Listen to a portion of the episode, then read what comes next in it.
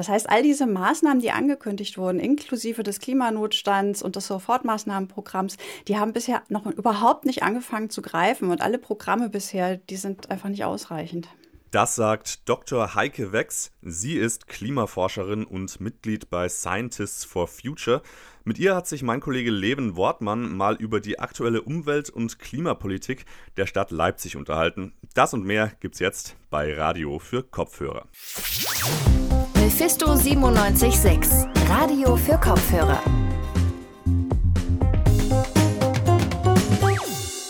Und da ist diesmal Martin Pfingstel am Mikrofon. Bevor es zum großen Thema Klimaschutz geht, fangen wir aber erstmal an mit einem kleinen Wochenrückblick. An der Stelle reden wir nochmal über die wichtigsten Meldungen aus dem Raum Leipzig seit Montag und dafür habe ich jetzt meinen Kollegen Jonas am Mikrofon. Hi Jonas. Hi Martin. Was ist denn bisher so in Leipzig passiert diese Woche, Jonas? Ja, zum einen gibt es Neuigkeiten zum Flughafen Leipzig-Halle. Mittwoch wurde nämlich bekannt, dass der jetzt zu einem neuen Drehkreuz für humanitäre Einsätze werden soll. Das hat das Rote Kreuz mitgeteilt.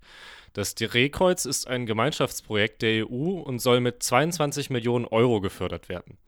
Neben dem Flughafen Halle Leipzig hat auch der Flughafen in Frankfurt am Main den Zuschlag dafür bekommen. Drehkreuz für humanitäre Einsätze. Das heißt beim Lo Roten Kreuz logischerweise natürlich nicht, dass es um die Bundeswehr geht, die nach Afghanistan geschickt wird oder sowas, sondern es geht um Medizin und Lebensmittellieferungen, oder? In der Regel ja genau. Wobei man jetzt noch wissen sollte, dass es dabei hauptsächlich um Lieferungen innerhalb der EU geht, speziell für Katastrophenfälle und ähnliches. Außerdem soll es auch im Zusammenhang mit der Corona-Pandemie genutzt werden. An den Standorten sollen auch Logistikzentren entstehen. Für Schutzausrüstung, zum Beispiel Schutzkittel und FFP2-Masken. Damit solches Material möglichst schnell in die betroffenen Regionen gebracht werden kann. Corona ist auch der Grund, warum zurzeit nicht besonders viel los ist in Leipzig.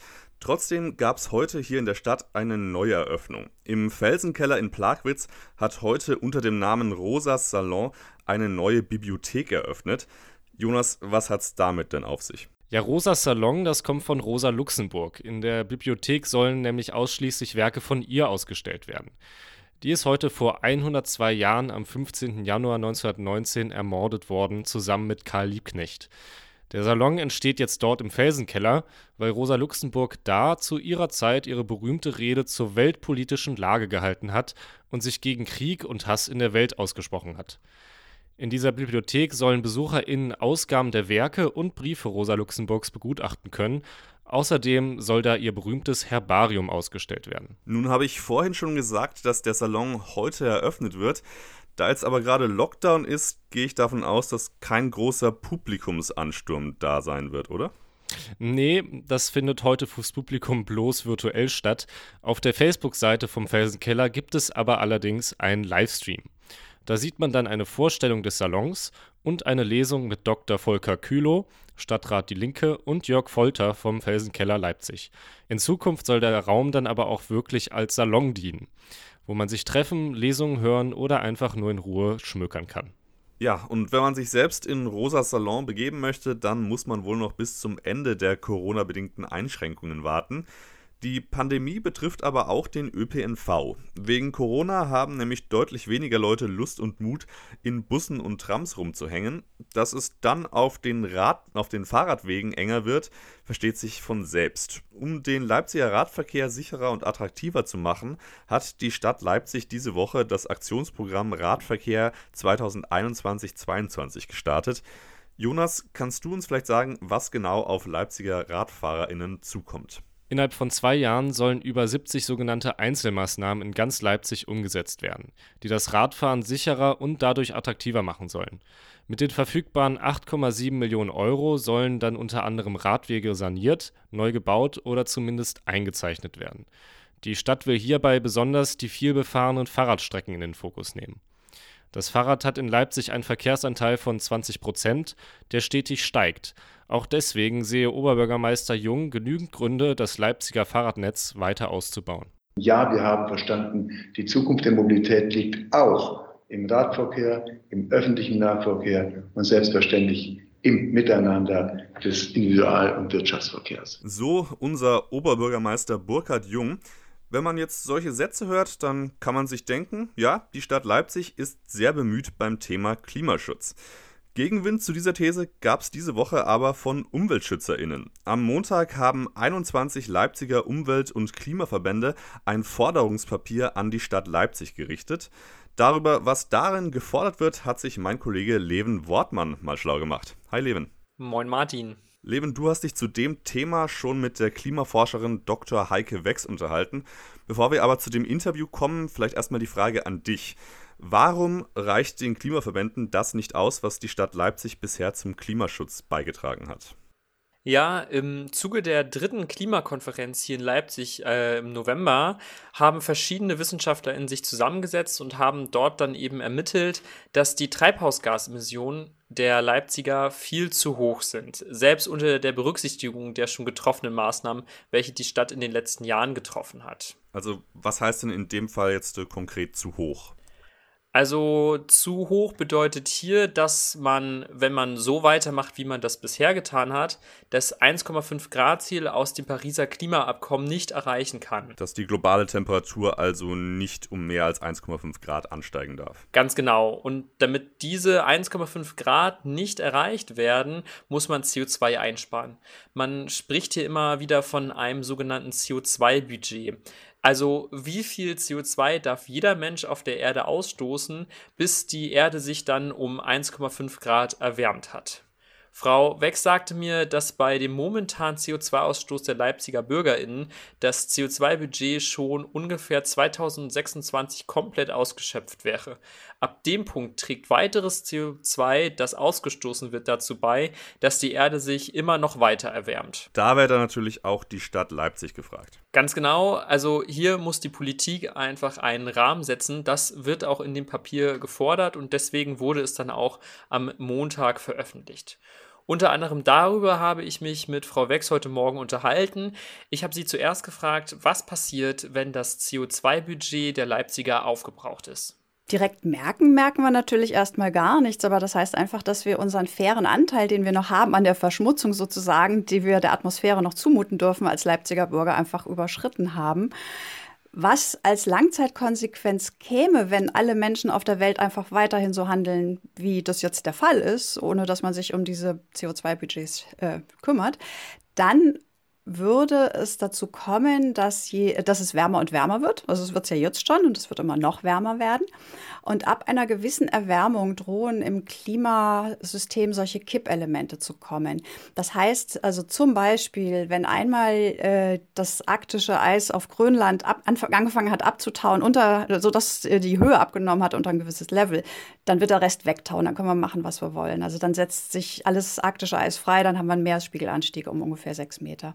Und äh, da gibt es ganz viele solche Elemente, auch der Regenwald. Wenn genug Regenwald abgeholzt ist, und das sind ungefähr 20 Prozent oder ein bisschen mehr, die da abgeholzt werden müssen, aber dann gehen da Prozesse kaputt und dann stirbt der ganze restliche Regenwald auch. Und das ist die grüne Lunge der Erde. Also wird das ganze Kohlenstoff einmal freigesetzt, was da drin ist in Form von CO2 und äh, halt nicht mehr der Sauerstoff gebildet, den die Bäume jetzt bilden. Also da sind so ganz viele Punkte, wenn die angeschubst werden, dann werden die unwiederbringlich in Gang gebracht. Ähm, Permafrost auftauen auch. Also da könnte ich jetzt ewig weiterreden. Sorry, das wird jetzt zu ausführlich.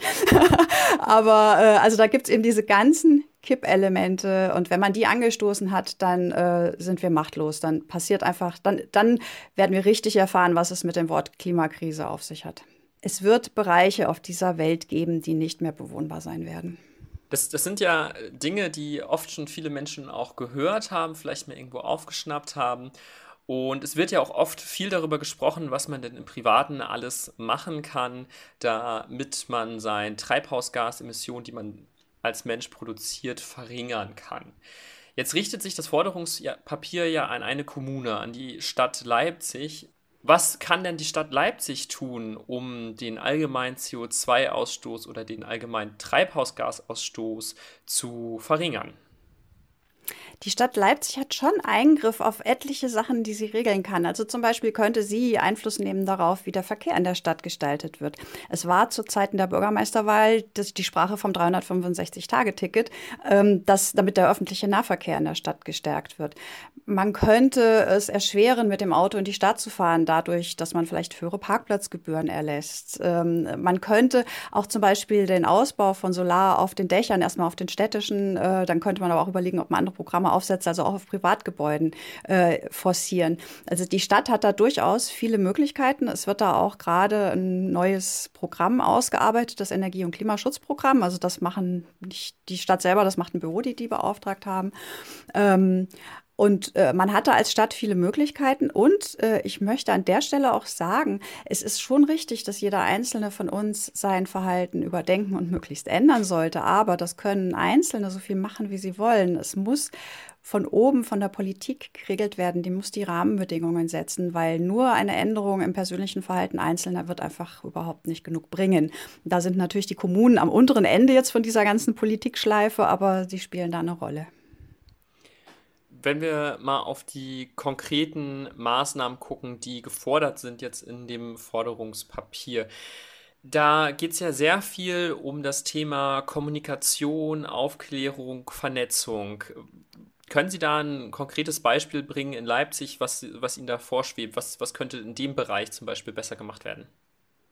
Ja, zum ersten fällt mir da diese äh, Klimakonferenz auf, die äh, hat jetzt alle zwei Jahre stattgefunden, aber es ist irgendwas, was nicht sehr prominent äh, beworben wird, wo viele Menschen wahrscheinlich einfach überhaupt nicht wissen, dass es die gibt und dass da auch Beteiligung gewünscht ist. Ähm, sowas könnte man verstärken. Was ich mir aber auch noch, also es gibt zwei Punkte. Es gibt zum einen, dass es viele, viele Bürger in Leipzig gibt, denen Klimaschutz ein Anliegen ist und die da durchaus auch bereit sind, äh, Sachen zu ändern und mitzumachen und die Stadt zu unterstützen. Das ist eine Sache, wo ich mir wünschen würde, dass mehr passieren würde. Das andere ist, es gibt aber auch sehr, sehr viele Menschen in Leipzig, die überhaupt nichts von der Klimakrise wissen oder äh, die das, also entweder noch nie davon gehört haben, nicht genau wissen, wie schlimm es wirklich ist oder es gar leugnen. Und ich würde mir einfach wünschen, dass man diese Menschen auch mehr informiert. Und das ist nun irgendwas, äh, das müsste eigentlich von der Stadt aus organisiert werden ich könnte mir da ein großes Stadtfest zu dem Thema vorstellen, wo dann jeder, der möchte, äh, seine Informationen dazu preisgeben kann und es auch Vorträge gibt, solche Sachen. Wäre da nicht zum Beispiel die, die Öko-Fete, gibt es ja jedes Jahr eigentlich, ähm, Clara Zetkin Park, äh, Dinge in die Richtung, das, das gibt es ja schon, oder müsste es da einfach noch mehr geben? Ähm, da müsste es noch mehr geben, weil eine der großen Probleme in der ganzen Klima- und Umweltschutzbewegung ist, dass äh, wir so wir sagen, wir nennen es immer die Blase. Also Menschen, die sich damit beschäftigen, gehen dann vielleicht auch zu solchen Festen hin und wissen davon äh, und wissen auch sehr gut Bescheid. Aber es gibt einfach viel zu viele Menschen, für die das irgendwie kein Thema ist, obwohl sie früher oder später da sehr extrem von betroffen sein werden. Können Sie in der Stadt Leipzig einen bestimmten Punkt, ein bestimmtes Problem, eine Baustelle festmachen, wo am dringlichsten was getan werden muss? Wenn es, weiß nicht, zum Beispiel Energieversorgung oder Sie haben ja gerade eben auch schon den Verkehr gesprochen, angesprochen. Gibt es da einen ganz konkreten Punkt, der hier in Leipzig besonders zutrifft? Ich würde da jetzt einen nennen, der mir persönlich am Herzen liegt, was jetzt nicht heißt, dass das der Hauptpunkt sein sollte, den auch andere nennen würden. Aber ich bin Fahrradfahrerin und äh, deswegen finde ich einfach, dass die Verkehrssituation hier in dieser Stadt durchaus verbesserungs nicht nur würdig, sondern nötig ist. Da müsste ganz, ganz stark und schnell dran gegangen werden. Aber es gibt eben auch diese ganzen anderen Punkte. Energieversorgung ist eins, ähm, da gibt es das neue Gaskraftwerk, da werde ich jetzt gar nicht im Detail einge drauf eingehen, können Sie auch rausschneiden, weil das wird ja auch sehr stark diskutiert, kann man verschiedene Meinungen zu haben. Ähm, und, und ja, Solar auf alle Dächer wäre auch eine sehr, sehr wichtige Sache. Also, aber für mich persönlich ist Verkehr die wichtigste Sache. Okay.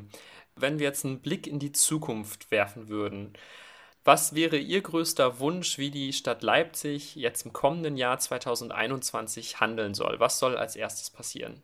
Das ist recht klar zu sagen. Ich würde mir wünschen, dass die Stadt Leipzig ausreichend Personal hat in ihren Reihen der, äh, von Menschen, die sich wirklich intensiv mit dem Klimaschutz beschäftigen. Am besten wäre jeder Mitarbeiter der Stadt äh, an dem Thema dran.